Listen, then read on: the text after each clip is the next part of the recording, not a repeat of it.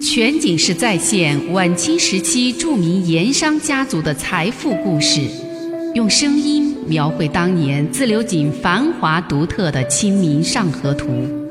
据王瑞小说《盐商世家》改编，悦享九零八自贡文化旅游广播为您倾情演绎《自流井往事》。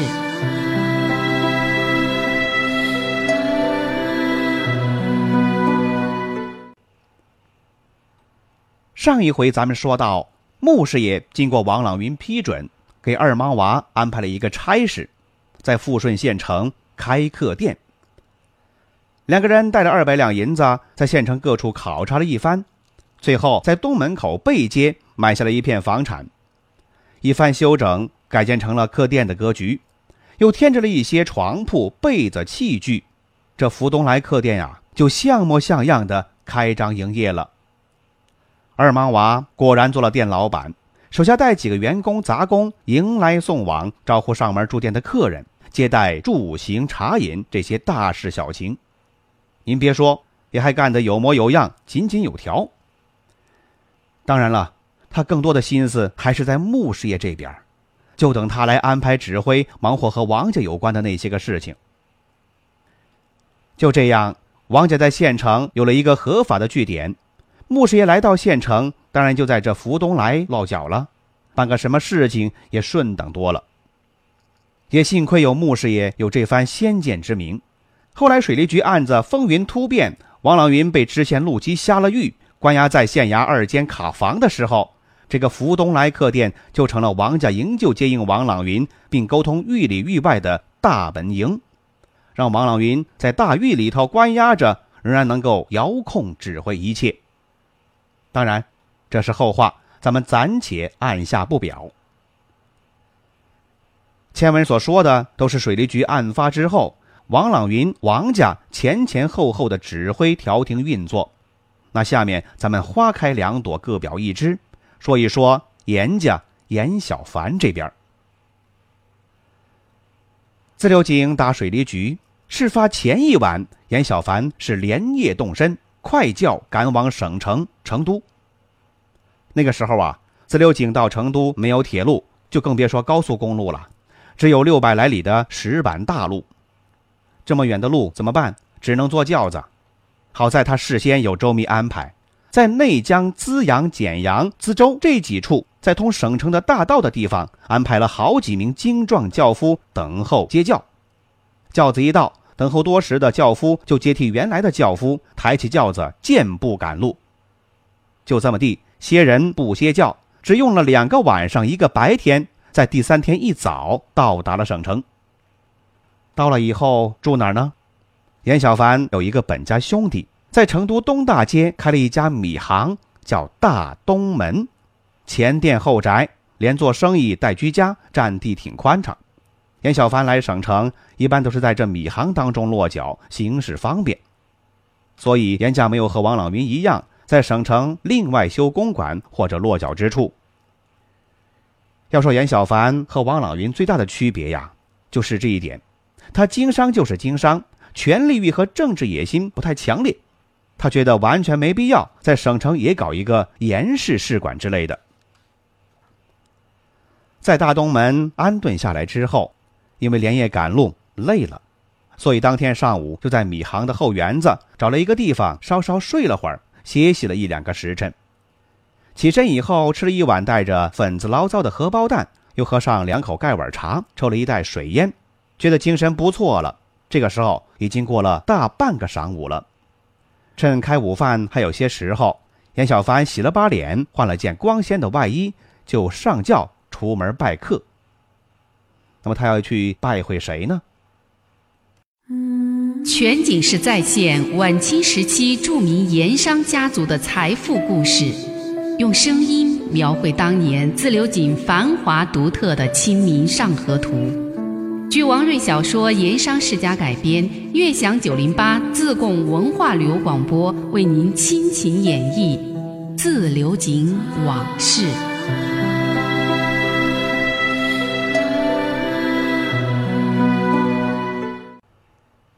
严小凡出门拜客，走的第一站就是省盐道衙门。这个是严小凡来省城的路上都想好了的。不管是在盐道衙门能不能看见崔道台，或者是其他的盐道官员，再或者哪一位师爷，反正他严小凡当天在盐道衙门露过面、现过身，这就够了。他要的就是让人知道，自流井打水利局事发的时候，他严小凡已经待在了省城，要的是这个效果。盐道衙门就在盐道街，离东大街不远，没多大功夫，轿子就到了。严小凡好几次来盐道衙门进出，门房杂役这些人都认识他，都知道他是自流井数一数二的大盐商，而且严小凡每次给出的门包银子也是非常大方的。所谓门包和现在小费类似，所以说每次来，这些人都是笑脸相迎，左一个严老爷，右一个严老爷，叫得十分的响亮。这一天，严小凡在门上一打听，崔道台不在衙门。再问，平时相好的刘师爷却在，于是他赏下门包，进了衙门，径直往刘师爷屋里走去。刘师爷正埋头在书案前抄写公文，见是严小凡，停下笔来，起身让座，又让底下差役送上烟，送上茶，一番的招待。这位刘师爷叫刘仲甫，川北中江县人。秀才出身，写的一手好字，文章功夫也不错。来省城做师爷已经十来年了，是一个老幕僚，在省盐道衙门也还说得起话。那年在一次饭局上和严小凡相识，严小凡听说这位刘师爷要去盐道衙门做师爷，于是有心刻意巴结。下来以后，又是送银子，又是送字画碑帖，刘师爷也感叹这位自流井盐上的心思如此的细密周到。日子久了，两个人也算是成了可以一谈的朋友。严小凡关于官家严政严务方面的很多消息，都是从刘师爷这里得来的，而这一点让王朗云也是自叹不如。刘师爷招呼严小凡抽了一袋烟，这才开口问道：“小翁几时来到省城？”“已经来了好几天了。”严小凡面不改色的扯了个谎。来了以后，因为一些杂事缠身，所以刘兄这里还没来得及拜望。今日稍稍有些空闲，特来登门赔礼，还望刘兄见谅啊。小翁这是说的哪里话？小翁要在这省城待到什么时候？也不一定，说不定过两天就返回自流井，也说不定多待一阵儿。严小凡随口答应道：“总是要看族弟那边的事情办得怎么样。”这才能够定得下来。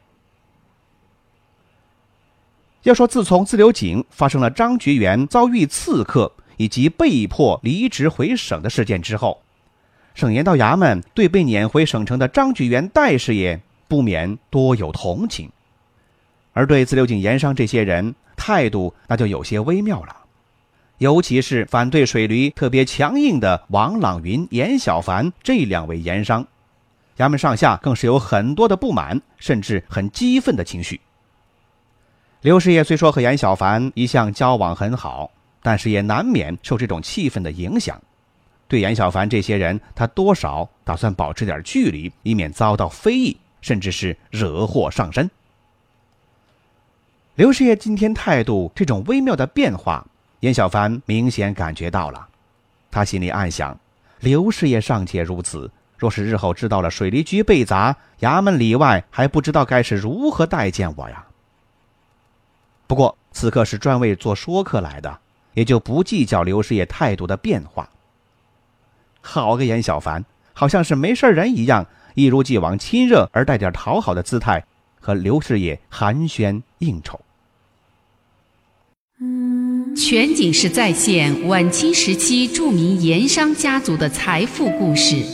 用声音描绘当年自流井繁华独特的《清明上河图》，据王瑞小说《盐商世家》改编，悦享九零八自贡文化旅游广播为您倾情演绎自流井往事。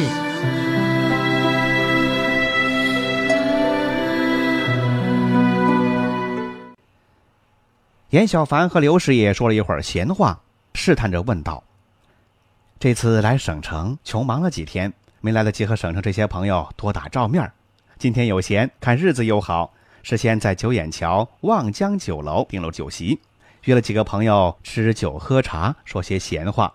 小弟此刻来盐道衙门，就是专为恭请刘兄晚间复席，不成敬意，还望刘兄赏光啊。刘师爷望了严小凡一眼，只是喝茶，一时没作声。沉吟了一会儿，这才说道：“不知今晚的酒席，小翁还请了哪些客人？”严小凡连忙回话说：“都不是外人，有成都府的魏师爷、聂台衙门的赵师爷、华阳县衙的钱师爷，还有几个就是生意上的朋友，有两个还是刘兄会过面的，都是很豪爽、很有趣的朋友。”严小凡说的这几个人，刘仲甫都认识，而且都是省城幕僚中有些知名的资深事业，和刘仲甫也相处得来。见这些人已经答应赴宴，刘师爷无话可说，心思有些活动起来。其实啊，他哪知道，这是严小凡信口胡扯的。严小凡清早才到达省城，而且第一个拜会的就是刘师爷。他哪有功夫去请这些个重量级师爷？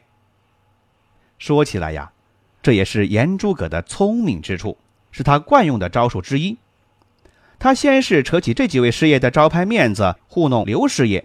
等刘仲甫答应下来之后，他再用严道衙门刘师爷已经答应复习这些话，再去招引那些个师爷。这个办法呀，在严诸葛那里是屡试不爽，非常有效。果然。听说那几位师爷已经答应了赴宴，刘师爷心里就有些松动。严小凡趁热打铁说道：“晚间刘师爷一定要光临啊！要说起来，酒菜还是那些酒菜，也没什么特别的花样。只是荣县有个朋友来省城了，说是在乡下弄到了一部古书，不知道是明版的还是宋版的，带上省城来托人考究。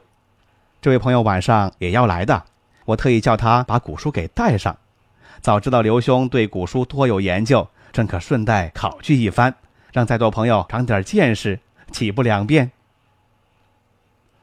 刘师爷一听说有明版，甚至是宋版古书，眼睛一亮，顿时兴趣大增。难得小翁如此心意，本来家乡来了两个朋友，省城几个中江同乡，晚上在青阳宫那里约了一个饭局，家乡人小聚一番。既然小翁已经和那位朋友相约要见古书，老夫也只好捧场开点眼界了。恭敬不如从命，将那边同乡的饭局推掉了，另约就是。如此安排当然最好，这是刘兄给我面子啊。严小凡笑容可掬，赶紧拱手称谢。小弟这位荣县朋友先代他谢过刘兄了，想来那本书一定是部好书了。那位荣县朋友其实也是非常有趣的朋友，刘兄今晚一定会不虚此行，还望兄台早点光临为好。那所谓的荣县朋友，所谓的明版、宋版古书，都是严小凡引诱刘师爷晚间赴宴的诱饵。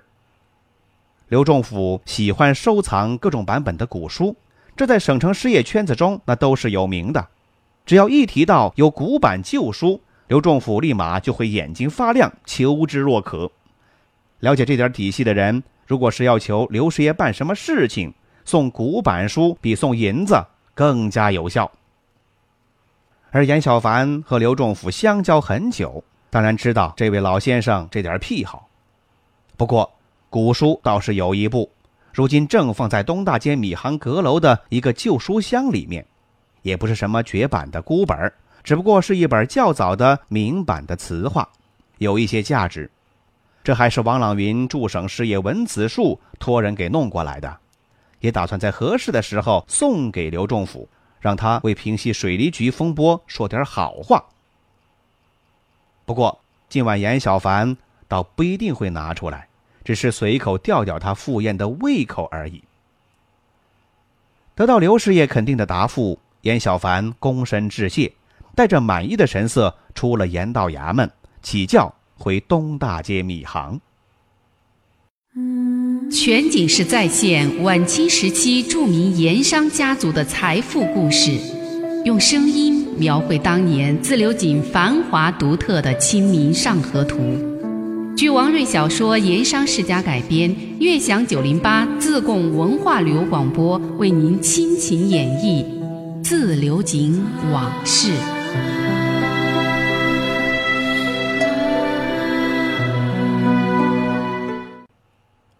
严小凡回到东大街米行，匆匆吃过了午饭。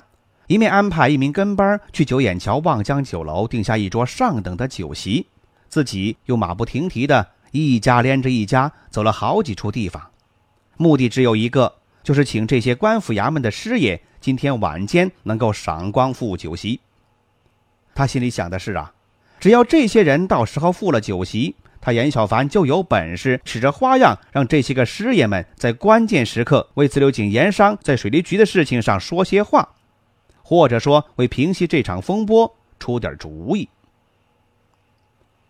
不过，下午严小凡的一番奔走却不太理想。相约的几个师爷，除了华阳县衙的钱师爷之外，其他的成都知府衙门的魏师爷、聂台衙门的赵师爷，这些人都借故推辞掉了，让严小凡不断的碰壁。然而，最大的碰壁。还是在刘仲甫刘师爷那里。天色还没晚，严小凡带两名手下跟班，早早到了望江酒楼，安排一切。